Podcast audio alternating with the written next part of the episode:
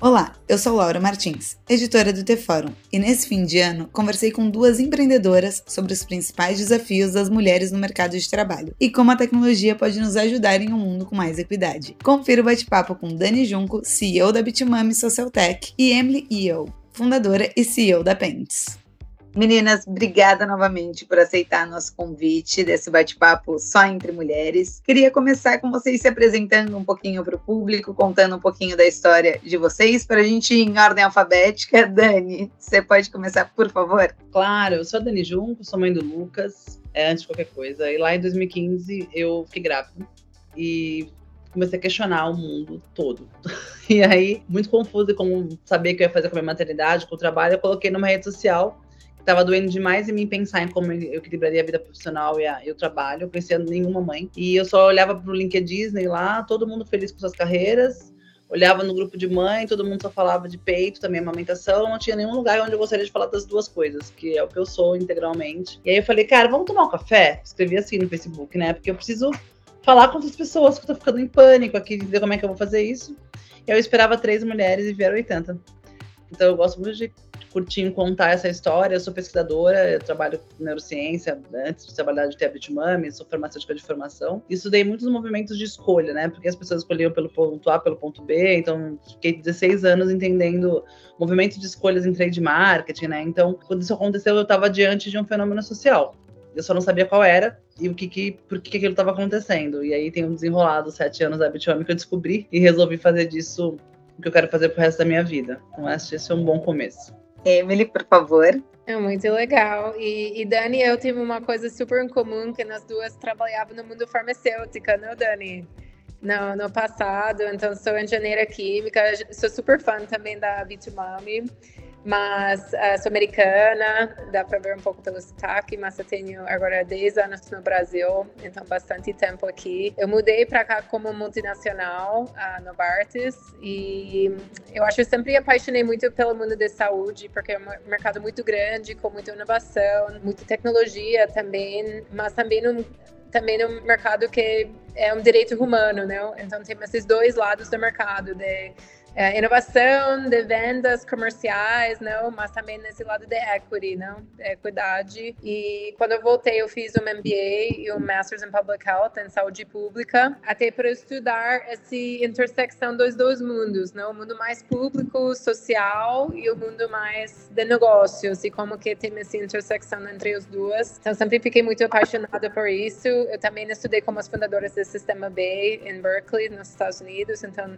eu achei isso abriu muito a minha cabeça de que que uma a função das empresas na sociedade não é só para criar valor financeiro, mas valor em todos os sentidos, não social, ambiental, cultural até então acredito muito nisso. Depois de ter alguns anos no Brasil, é, eu tive oportunidade de trabalhar para um venture builder em Boston, do Brasil, já que tinha casado com um brasileiro, então estou aqui meio sem fim agora, mas eu achei isso foi a etapa que eu precisava para fazer esse pulo para empreender. Porque quem trabalha muito nesse mundo mais multinacional é, é muito seguro também, não? Você fica confortável, tem muito caminho de crescimento, que é meio organizado, organizado perfeito. Então, é, para mim foi sorte, não, que eu consegui essa oportunidade de sair um pouco desse mundo até o mundo de saúde, entrei no mundo mais de moda, de criar empresas direct to consumer, e-commerce. E eu estudei muitos mercados, tendências e acabei chegando nessa novidade de, calcinha absorvente que já tinha fora do Brasil mas a gente desenvolveu uma, um produto muito diferente do que tinha lá fora, né? O que a maioria dos consumidores fora estava usando para evitar vazamentos. Então, uh, em conjunto com absorventes internos, uh, que foi uh, 70% do mercado, por exemplo, nos Estados Unidos usa OB, usa absorvente interno, e no Brasil 90% do mercado usa absorvente externo. Então, realmente a maior preferência aqui, a gente pode substituir com produtos uh, muito bons, mais sustentáveis, mais confortáveis, mais até econômico ao lado financeiro.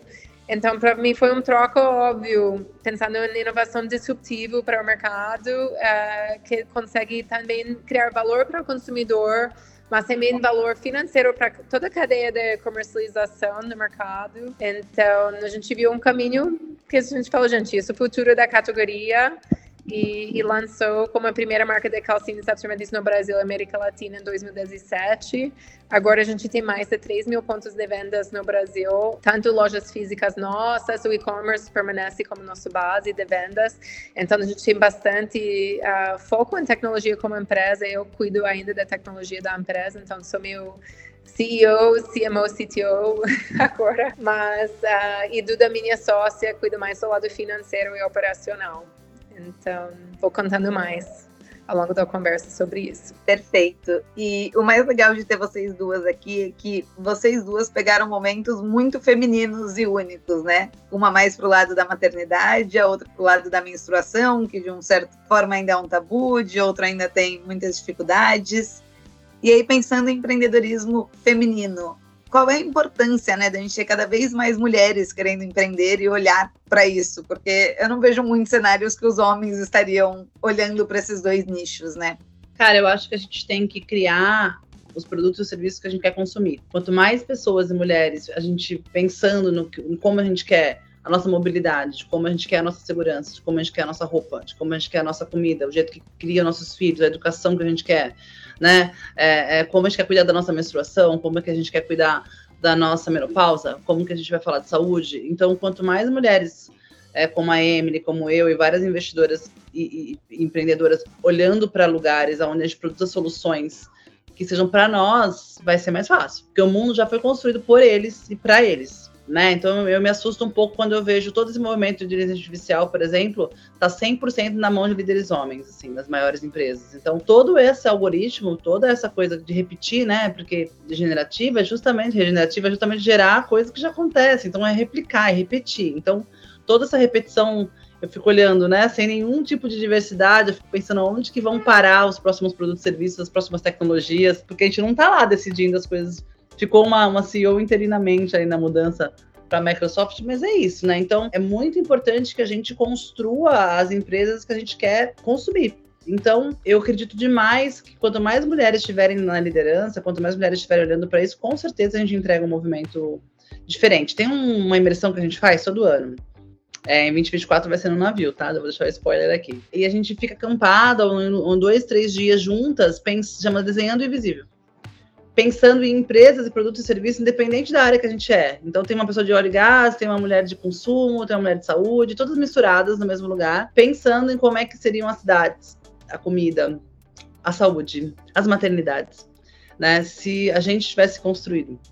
E como é que a gente consegue tomar decisões mais inteligentes agora? Então, eu fico muito feliz que empreendedoras como a Emily existam e a gente consegue olhar para esse ecossistema e entregar algo que facilite de verdade a vida delas. Não acho que a Emily tem esse case melhor do que o meu.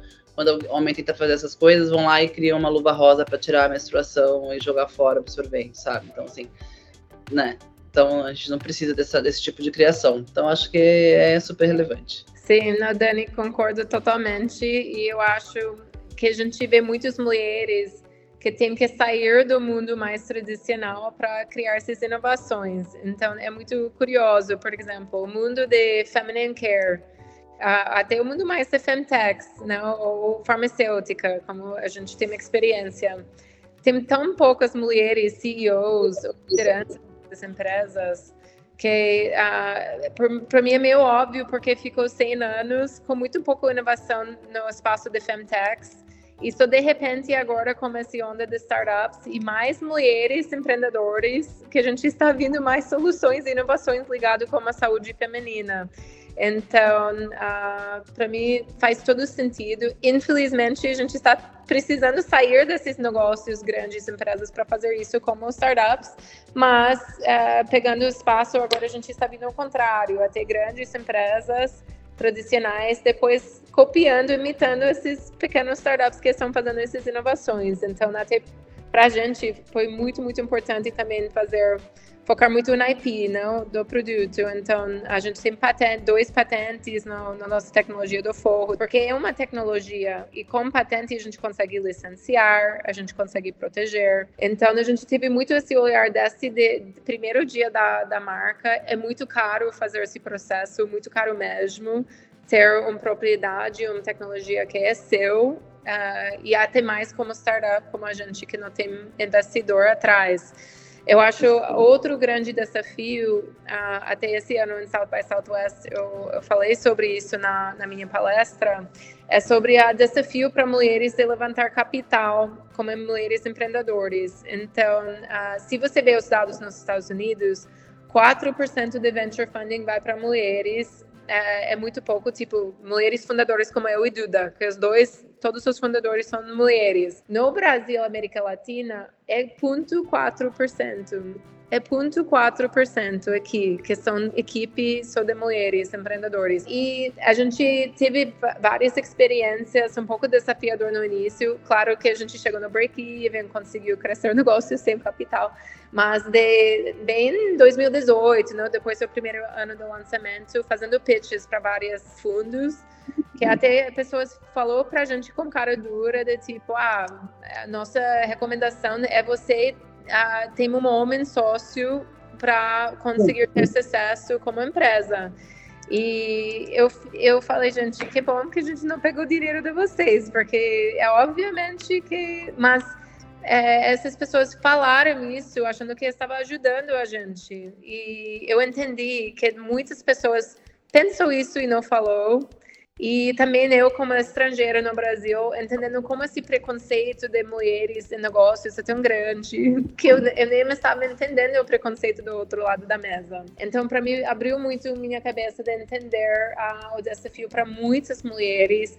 E, por exemplo, até Duda eu, como pessoas que têm não, várias, não, até masters, coisas assim, que se enfrentam esses desafios. Imagina, tipo, a maioria das mulheres no mercado querendo começar um negócio. Então, um, a gente, eu acho como mulheres, no Dani, eu acho que você faz isso muito. Tem que ter esse papel de sempre apoiar outras mulheres, tipo, de fazer parte desse ecossistema e conseguir fazer, por exemplo, faço muito mentoria com outras mulheres empreendedoras, pessoas que eu conheço que depois não me mandam um monte de mensagem para ajudar com coisas simples, não? E muitas vezes é, a gente só precisa se push, não? Essa confiança a mais para ter essa coragem para seguir com o que a gente acredita, não? Com certeza, assim, é dinheiro, né, cara? Dinheiro falta. Então a gente quer ser inovadora, mas o dinheiro falta a gente tem que escutar, por exemplo, que maternidade e menstruação são nicho. Então eu falo, ó, calma, vamos definição de nicho, né? Porque assim, primeiro que a gente é metade da população do mundo e mãe da outra metade, e essa metade sangra. Tipo, do que você está falando. E assim, a gente tem que falar desse jeito, assim, as pessoas começam a se, a se organizar, mas para nós aqui, o maior desafio, com certeza, quando você fala de inovação, né, quando você vai falar de um lugar que você precisa validar, errar, acertar, validar, errar, acertar, validar, você precisa de, de fôlego. E eu não acho que, que vence quem tem o maior, a maior ideia, eu não acho que vence quem tem a maior capacidade de executar, eu acho que quem vence quem tem maior fôlego financeiro, porque na verdade é sobre fôlego. Para mim é sobre fluxo de caixa e fôlego. Entendeu? Então você pode ser genial, é, mas você tem lá um, um vale para passar e aí você não consegue investimento para passar esse vale, a ideia é simplesmente genial. Ou então tem uma pessoa que tem uma ideia bem mediana, ou a execução dela é bem mediana, mas ela consegue captar. Então ela parece que tem mais, é, é dá mais certo do que a gente que está aqui fazendo um trabalho do jeito que a gente está fazendo. Então, de novo, mais mulheres com dinheiro na mão e com poder na mesa, assim, é só o que eu peço todos os dias para que a gente comece realmente mudar os ponteiros que se arrastam aí. É, e eu queria estar errado, mas se eu pudesse apostar exatamente a mesma ideia num pitch de dois homens ou duas mulheres para os investidores, quem teria mais fôlego financeiro seriam os dois homens, infelizmente. É isso, e aí agora eu vou problematizar no meu lugar aqui, né? E, e é preciso. Tem isso, e normalmente os homens, é, acabou de sair no Enem, né, no Prêmio Nobel da Paz, os homens não têm que se preocupar com a casa nem com os filhos, né? Então a gente também tem tudo, todos os outros lugares que as mulheres acabam tendo que, que liderar, assim, não só suas empresas, né? Então, com certeza, ele tem mais tempo de ficar até 9 horas da noite no happy hour, de ficar duas, três vezes viajando para o Vale do Silício. Tem toda uma outra, outra coisa ao redor dessa captação e desse jeito de fazer as coisas que realmente jogam contra porque não é só competência, execução, cheque na mesa, nota fiscal emitida e crescimento. Tem outras milhares de coisas que estão aí, né, que, que permeiam essas decisões que às vezes é uma mesa de poker que a gente não está jogando. Então eu acho que é bom olhar para esse brotherhood aí. Também não tem só a ver com dinheiro, mas tem a ver com a possibilidade de ficar mais tempo fazendo mais coisas com investidores fora dos horários, que a gente realmente tem outras responsabilidades que às vezes os meninos não têm. Então eu acho que é bom olhar para esse lugar socioeconômico também, sabe? Do que só econômico, eu acho que é importante. É, e é importante também a gente frisar que as pessoas não estão vendo a gente, que esse ainda é um recorte de três mulheres brancas, que em teoria já deixa a gente um pouco melhor nesse cenário. Não sei se o cenário da Emily de ser estrangeira foi melhor ou pior. Acho que a gente também pode te perguntar sobre isso, ou se foi a mesma coisa. Mas também é legal encher esse recorte, né? Que ainda tem pessoas que, infelizmente, estão nessa escada abaixo da gente ainda, né? Não, sem dúvida, Laura. E é impossível saber se ajuda, se não ajuda. Eu sempre acho que ajuda mais a experiência. Então, tipo, que eu, eu trabalhei nos Estados Unidos, na Europa, América Latina. Eu tenho bastante experiência em mercados diferentes, até em, em, vários segmentos de saúde. Isso leva bastante credibilidade. A Duda tem uma skill set totalmente complementar, que é mais no lado administrativo, mais no lado financeiro, que eu, eu não tenho tanto esse foco assim. Então, eu acho que em teoria, investidores sempre olham tipo sociedade, coisas assim para entender estão, elas estão fazendo a mesma coisa, focando, ou elas são complementares, estão olhando e fazendo coisas diferentes, porque essa como sócios é muito importante ter essa divisão de trabalho e responsabilidade muito claro e que não é tipo todo mundo é sócio e faz qualquer coisa, não? Então, tanto ao lado da experiência, mas responsabilidade é muito importante ter isso claro, porque é um jeito de governança dentro da, da empresa, isso deixa mais segurança também para uh, os fundadores. Claro que a gente também nunca captou, a gente não captou no final investimento, e, e até nos últimos anos a gente ouve muito de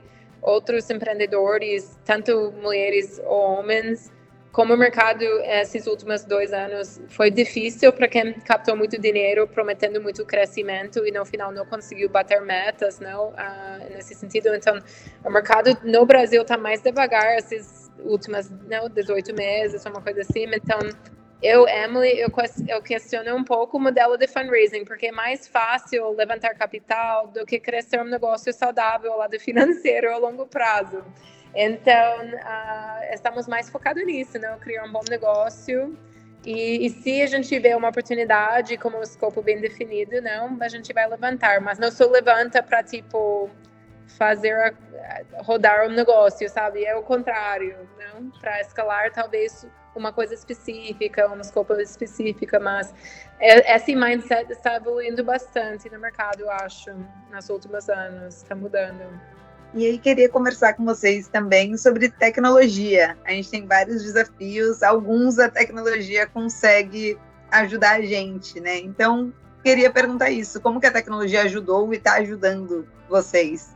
Até como definição, né, tecnologia é um jeito melhor, mais rápido, mais barato, de meio não natural, deixar algo melhor, mais rápido, mais barato, né? Então, assim, no meu caso aqui, eu quero escalar, eu sempre escuto isso, sabe? Mas eu quero primeiro ser saudável e criava de maneira consistente. Assim. Então, agora, depois de oito anos de reputação, de comunidade, de engajamento, de, de, de, personal brand, branding, de posicionamento, depois de tudo que eu fiz, agora que a gente começou a olhar para isso. Mas tecnologia sempre teve no nosso. A gente nasceu né, olhando para tecnologia. Então, eu não acredito hoje em pessoas que vão eh, realmente fazer uma empresa feita para durar sem olhar para a tecnologia. É, e quer seja uma tecnologia que mude o produto, quer seja tecnologia que mude a jornada de compra do seu usuário, a jornada de uso desse produto do seu usuário. Eu não acredito e que, assim, eu falo muito para as mulheres que vêm aqui, cara, não dá mais para vocês não olharem para essa caixinha de Pandora, sabe? Vocês vão precisar olhar, porque hoje você não compra nada sem link, sem olhar online, sem ver review, sem entender, não faz mais isso, né? Então, eu preciso que vocês, mulheres, para né, esse é meu trabalho, olhem para esse lugar de maneira potente, sabe? É, é então, para mim, como a tecnologia ajuda a gente a escalar o nosso abraço, a gente tem muito cuidado com a nossa narrativa, com o nosso tom, com a nossa cultura. A tecnologia serve para a gente chegar em lugares não geográficos, assim, né? Que a, geografia não é uma barreira. Mas a gente faz isso com muito cuidado. Então, nosso WhatsApp que bomba, né?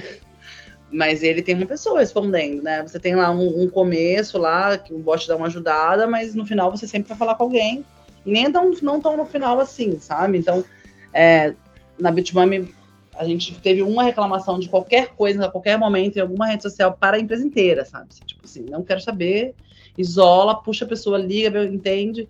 Então, assim, e a casa Bitmami hoje, ela é física. Então, todo mundo é muito contra a gente abrir novas, mas eu vou abrir mais duas. Porque eu acredito também em tecnologia da mobilidade, entendeu? Assim, de jeitos de fazer as coisas, como a gente está olhando para essas coisas. E esse ano a gente entrou em saúde feminina fortemente, é meu, é meu, é meu core, né? Das minhas sócias, na verdade, todas nós somos da área da saúde. Então a gente entrou fortemente em saúde feminina. E minha grande vontade é que os espaços fixos da Bitmami também recebam, queria um grande poupa-tempo da, das mulheres, sabe? Então elas fazem um curso, elas fazem um negócio, conhecem, fazem a consultoria, colocam um deal, conversa com o médico, leva o filho no pediatra, tudo, mesmo, tudo dentro da casa do Bitmami. Esse é minha, meu sonho grande, assim, sabe? E os próximos movimentos vão olhar, eu vou olhar já para esse one-stop shop da maternidade, sabe? Então, eu acho que a tecnologia é pensar desse jeito, como é que a gente consegue facilitar a vida da jornada das pessoas, fazendo melhor, mais rápido mais barato alguma coisa, tá? Então, é desse jeito que a gente pensa tecnologia na Bitmami. Não, muito legal.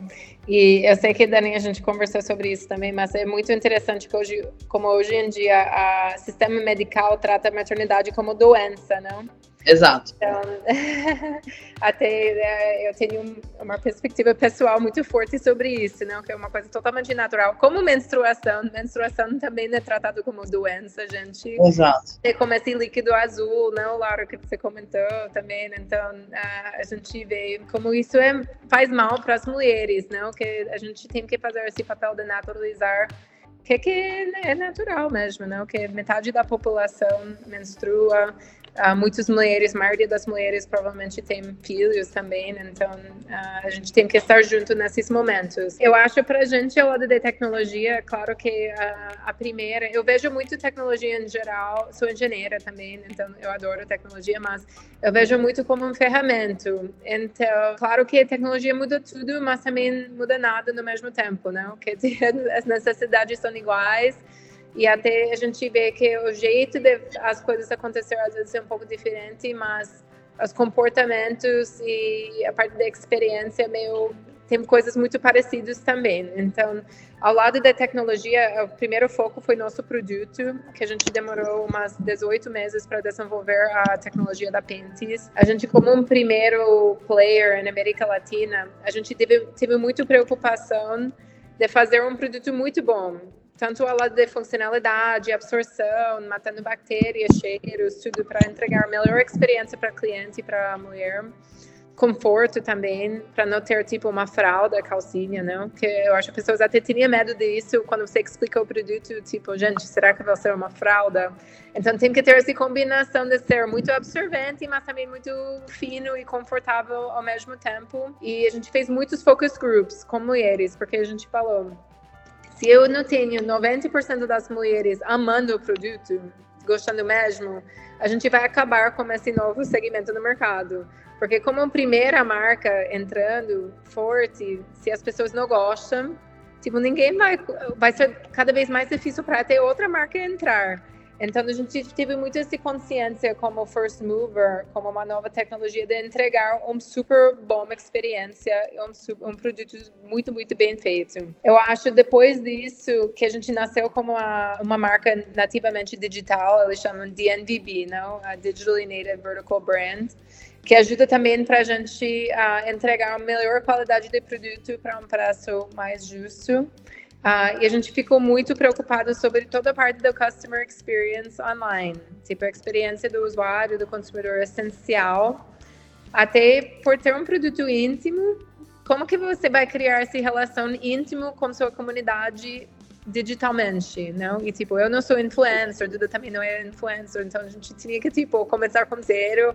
As primeiras, primeiras pessoas comprando a Pinterest não tinha nada a ver com a gente, foi tipo pessoas random assim do mercado. Então, mas pra gente foi bom, porque você quer receber experiências, feedbacks honestas das pessoas. Você não quer que os primeiros clientes sejam seus amigos ou amigas e vão falar, ah, eu adorei tudo, tá tudo ótimo, sabe? Você quer essas pessoas que vão levar realmente cada coisa, cada pouco defeito, você quer receber essa informação, porque eu acho que quem atua em tecnologia, seja um aplicativo, seja, seja um produto, seja e-commerce, você precisa ter muitos insights em que, que não está perfeito, o que, que não é assim, porque tudo isso é uma barreira para conseguir entregar mais valor para o consumidor, para a comunidade. Então, até comunicação, até conteúdo, ah, como que funciona o produto, toda parte do impacto ambiental, toda parte da tecnologia do, do forro, toda a parte da experiência pós-compra, tem que ser muito bem feito. Então, eu acho isso é uma coisa que fica muito no DNA da empresa, a gente ter muito esse foco em feedbacks do consumidor, uh, iterações, não, uh, muito para a gente melhorar tudo, como esse mindset meio sprints, não, que é muito baseado em, em, tecnologia e na verdade nunca existe nada perfeito no mundo da tecnologia, só tem versão 1, 2, 3, não, como até o iPhone, todo ano tem uma nova versão. Então, até a gente, não, como empreendedores, a gente tem que level up cada ano e fazer uma melhor versão da, da gente mesmo para sustentar o crescimento do nosso negócio e, e, nossas equipes. Então, eu acho assim, é um growth mindset, não? Esse mindset de crescimento sempre.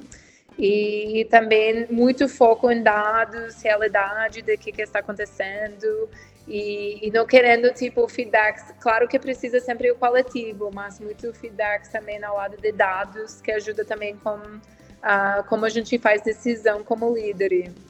Perfeito. E aí, eu adorei essa sua ideia, Dani, da mentoria de imaginar um mundo feito mais por mulheres. Então, eu vou roubar um pouquinho para a gente falar sobre isso e tecnologia. Então, se a gente fosse imaginar se a tecnologia, né, fosse mais feita por mulheres, como talvez isso fosse, aí eu posso começar aqui, talvez matemática, engenharia, ciência de dados, desenvolvimento não seria coisa de homens, como as nossas meninas escutam hoje em dia, infelizmente. Ah, com certeza. Assim, é, é que a gente vai em outros lugares. Por exemplo, as maternidades foram construídas pelos homens, ok? Eles pensaram. As mães perdem seus bebês né, é, na mesma ala que as mães ganham seus bebês. Então ela tem que esperar lá para fazer a puretagem duas, três, quatro horas, escutando criança chegar e é, nome das crianças nas portas, é tudo no mesmo lugar. Então você sai sem seu filho, espera cinco, seis horas para ser atendida no mesmo lugar que as crianças chegam. Então tem algumas coisas, cara, que não faz o menor sentido se a gente fosse construir um hospital hoje. então, assim, vou dar um outro exemplo. A gente sofre violência. A gente é estuprada muito mais que os meninos, né? Muito mais. Então, a ideia de home office, por exemplo, é um absurdo para alguns, inclusive alguns players do ecossistema.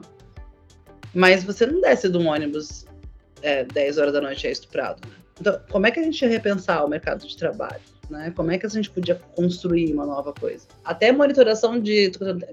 É colocar câmeras nos lugares. Assim.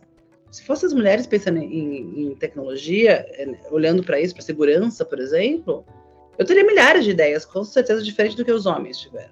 Milhares de ideias diferentes. Como é que a gente consegue construir com mais tecnologia um lugar mais seguro para as mulheres? Porque é diferente. A própria né? cólica, né?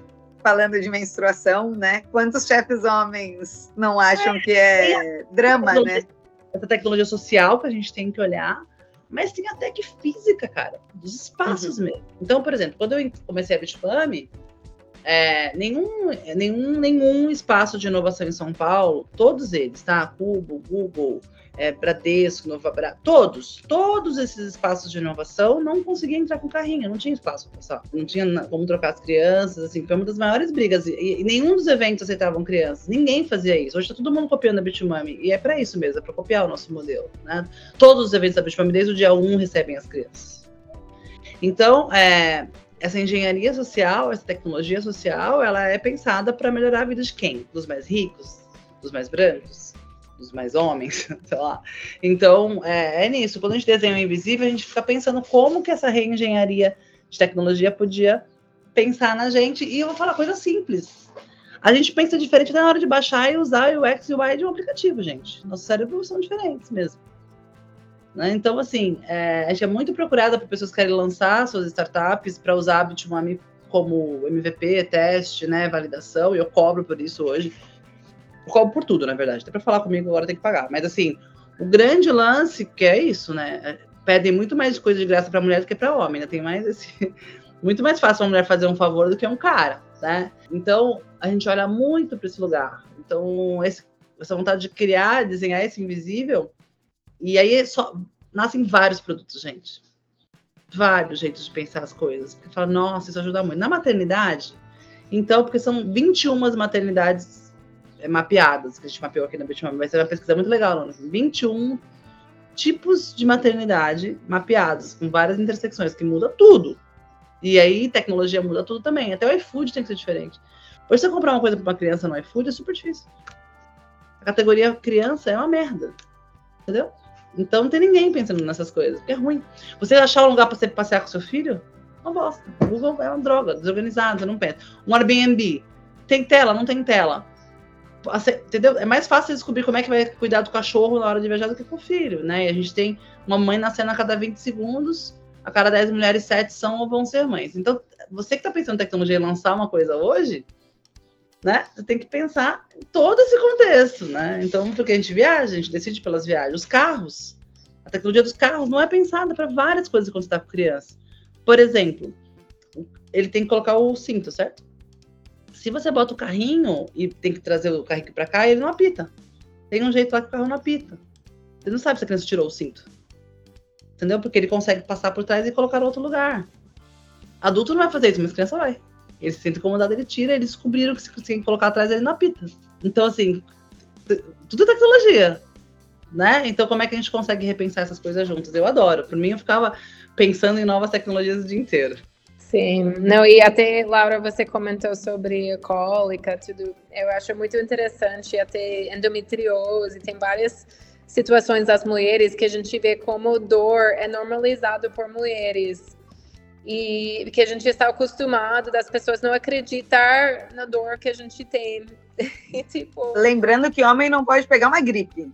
É. Exato, é, não, é todo é, quem tem marido já sabe como isso funciona, mas é, o filho talvez, não sei, mas é, realmente é, isso é uma coisa que eu fico um pouco triste, que as mulheres estão acostumadas a ter dor, acham isso normal, e até por isso a gente trabalha com algumas médicos que são muito focados em endometriose. A gente demora quase 10 anos para uma mulher ter diagnostificação de endometriose. É muito louco. Que é basicamente uma menstruação muito forte, né? Para quem conhece, é, é, basicamente isso, mas uh, por outras razões. E eu acho ao lado de tecnologia e inovação, eu acho que Pentes a gente sempre olhou como criar mais inclusão com nossa tecnologia nessas inovações. Então, Uh, a gente criou a primeira textute absorvente do mercado global em 2018. Acho que foi depois das calcinhas foi o primeiro produto que a gente lançou focado em maternidade, mas depois a gente lançou produtos focados em pessoas com deficiência física, uh, produtos para homens trans que menstruam, uh, produtos para um, meninas também da primeira menstruação, produtos para pessoas muito maiores de tamanho, até em parceria com Wonder Size. Então, a gente tem esse olhar de fazer muito co-criação com a comunidade para criar mais inovações que tem esse foco em inclusão. E por ser uma marca mais digital, eu consigo fazer isso de uma forma mais eficiente até do com Renner ou CIA, porque eu não tenho tantas lojas no Brasil para preencher como estoque. Então, eu consigo arriscar mais e criar produtos que estão mais focados na canal online, que já tem penetração nacional e, e, sem dar muito risco de investir muito estoque no primeiro lançamento. Então, para mim, se a gente consegue criar um grande aumento em qualidade de vida de 1% do mercado ou de 0,1% do mercado, eu vou fazer. Então, para mim, o que faz a maior diferença é essa mudança de impacto na pessoa, sabe? E eu consigo focar em, tipo, ah, como que eu consigo chegar nessas pessoas depois? Porque até se fosse um pequena porção do mercado, é, muitas vezes ao lado comercial fica interessante uh, e as grandes players não conseguem fazer isso. Então, isso é eu acho uma olhar um pouco diferente.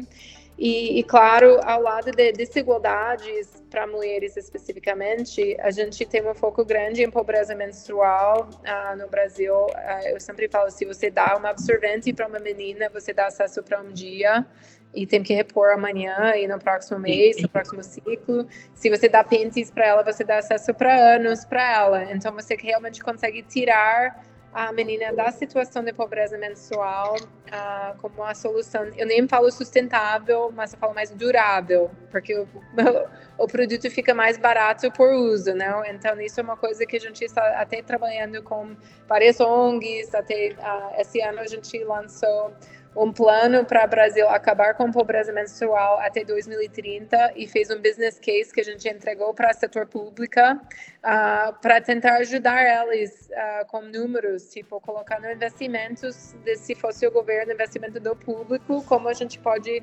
resolver esse problema no Brasil. Então, uh, eu acho como marcas, como tecnologia, a gente tem muito esse papel de ver também como a gente pode resolver problemas sociais ou sistêmicas. E, e para mim, como empreendedora, é muito interessante porque para mim é, é, um pouco ruim ao lado comercial que o meu produto dura 4, 5 anos.